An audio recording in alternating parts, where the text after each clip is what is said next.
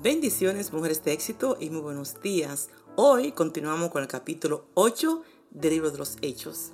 La iglesia eh, en sus comienzos estaba enfrentando eh, una gran persecución, eh, momentos angustiosos, ya que Saulo de Tarso junto con los sacerdotes seguían persiguiendo a los cristianos.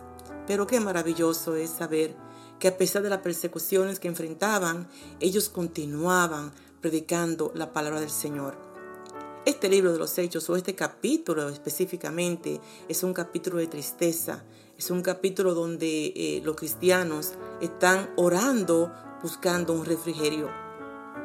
Mientras leía este capítulo 8, ah, también sentí, me sentí apenada, la verdad, que aunque hacen años, que más de dos mil años que esto aconteció, más sin embargo, cuando leemos la palabra, se hace real, la vivimos, la internizamos en nuestros corazones.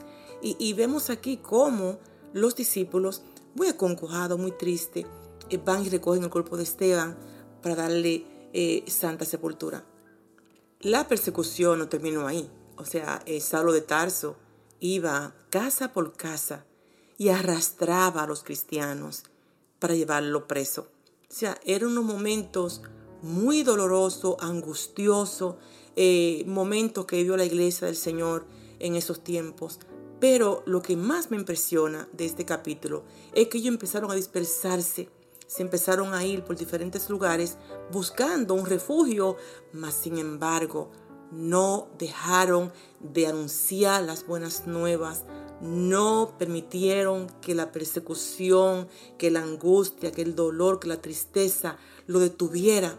No, ellos no estaban presos, estaban en una situación difícil, pero eran libres. Libres para seguir predicando la palabra del Señor.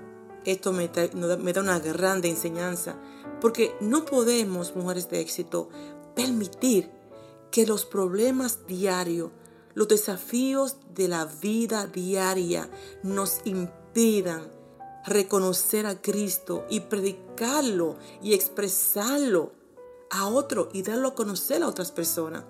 Lamentablemente, la iglesia moderna en que vivimos, la persona se encierra en sus problemas, en sus quehaceres, en su yo y en su necesidad. Pero si aprendiéramos, mujeres de éxito, a saber que la palabra de Dios no está presa, si aprendiéramos a hablar de Cristo, a darlo a conocer, seríamos libres, no importando lo que nos rodea en la vida. Wow, hay un gozo que produce el evangelizar. Hay una alegría que viene de compartir a Cristo con otros, de escuchar las penas de los otros y tener compasión por los demás. Eso genera una alegría que no se puede describir. Mujeres de éxito, no permita que la palabra, que el ayudamiento que hay en ti esté encrucijado, encasillado. No, no, no, no. Vamos a dar a conocer al Señor Jesús y verá el gozo, como dije anteriormente, que tú vas a experimentar. Y esto vino un gran avivamiento eh, Felipe cuando empezó a predicar la palabra, dice, dice que los hombres y las mujeres creían, la gente estaban atento al mensaje de Dios y todo, eh, brujería, toda magia, todo plan diabólico, todo aquello que quería impedir que el Evangelio continuara hacia adelante, fue desmantelado por el poder del Espíritu Santo.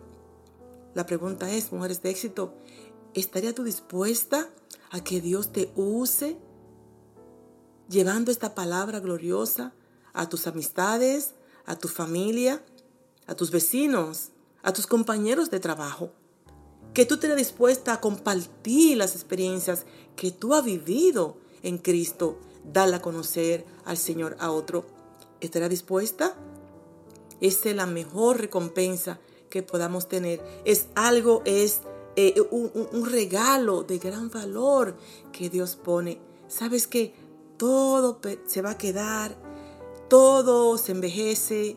Hoy hay una moda, mañana hay otra, hay cambios, pero el que hace la voluntad del Señor permanecerá para siempre. Como siempre, la pastora Dolores.